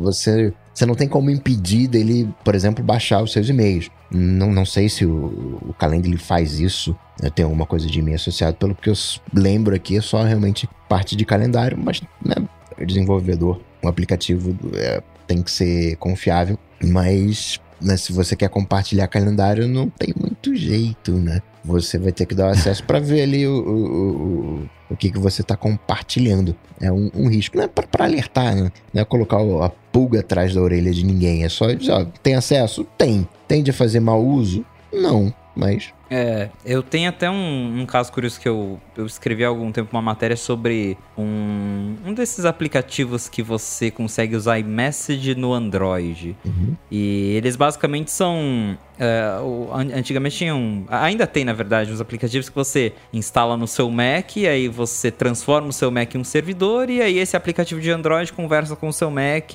e o iMessage funciona no telefone Android. E aí uma empresa foi lá e criou né, é, servidores Mac na nuvem para pessoa que não tem um Mac conseguir usar o iMessage no Android sem precisar do computador. E aí é a mesma coisa, você precisa é beeper, logar né? com o seu ID Apple. Acho que isso é o Beeper. Eu cheguei a testar, inclusive, funciona. Mas eu fiquei até falei, né? Que eu fiquei bem com, com a pulga atrás da orelha, porque tem aquela coisa, você, você tem que compartilhar seu ID Apple. E aí eles falam: não, a gente tá colocando a máquina criptografada, ninguém tem acesso a essas máquinas, a gente só usa ela para liberar o iCloud, só que é, é, é um risco, é, é realmente um risco. eu, eu, eu testei o recurso e tal, mas depois de testar, desliguei tudo, não continuei usando, troquei senha, troquei tudo. Você é, fez com o porque eu seu não, ID não- de verdade, o seu eu, mesmo? eu fi- fiz com a minha, Que fiz a coragem, conta, né? cara. Nossa Senhora. coragem, coragem. Eu nem pensaria no meu Apple ID de verdade pra testar um negócio desse pra não arriscar.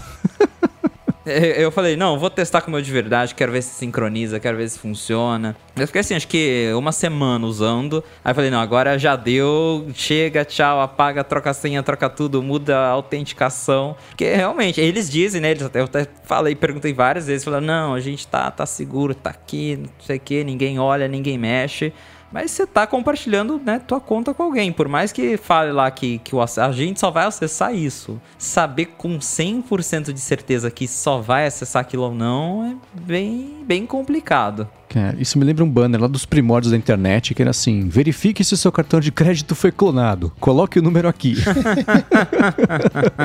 Na senha específica, você pode revogar a senha específica. Você vai lá na lista das senhas Uhum. específicas, né? Você colocou o nome descritivo, no caso aqui né, no calendário, aí você remove, não precisa trocar todas as senhas. E isso é um lembrete também de outros aplicativos que têm, digamos, conexão. Se por algum motivo você resolveu, não vou mais usar o Twitter, entra lá no Twitter, vê quem tem acesso a, né, quem está conectado ali, vai revogando o, o acesso, redu- reduz a superfície de, de ataque em qualquer grau. Boa dica. E para finalizar, o Fábio Ivanaga quer saber com essa história aí da Apple querendo fazer um, um- do iPad um, um Mac. Será que vem aí um iPad 16 por 9? Eu acho que não, eu espero que não. E a principal razão é. Nem o MacBook é 16 por 9, o MacBook é 16 por 10. O único 16 por 9 que a Apple tem é o iMac e o- os monitores grandões, mas fora isso, a Apple ela, ela usa a tela um pouquinho mais alta no, no- nos MacBooks